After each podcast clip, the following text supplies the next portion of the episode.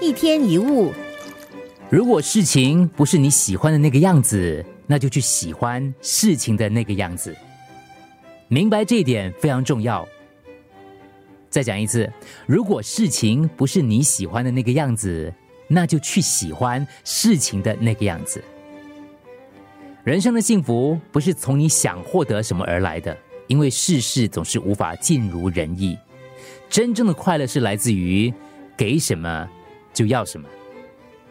你是怎么变不快乐的？想想看，是不是因为你预期自己应该得到什么？或者是预期别人应该怎么做，结果期望落空而造成不快乐。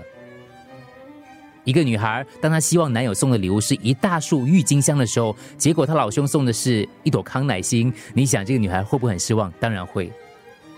挫折跟失望，大多数是来自于事情原本的样子，以及我们期望他们应该是什么样子之间的落差。海哲说过一句名言。我们最需要的不是把理想现实化，而是把现实理想化。即使事实跟期望会有落差，但我们还是可以把现实理想化。当你得到想要的东西，那很好；如果没得到，那也没关系。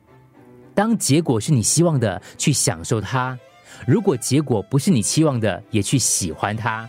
这就是整个生活的艺术。不管发生什么事，都能够找出属于自己的享受方式。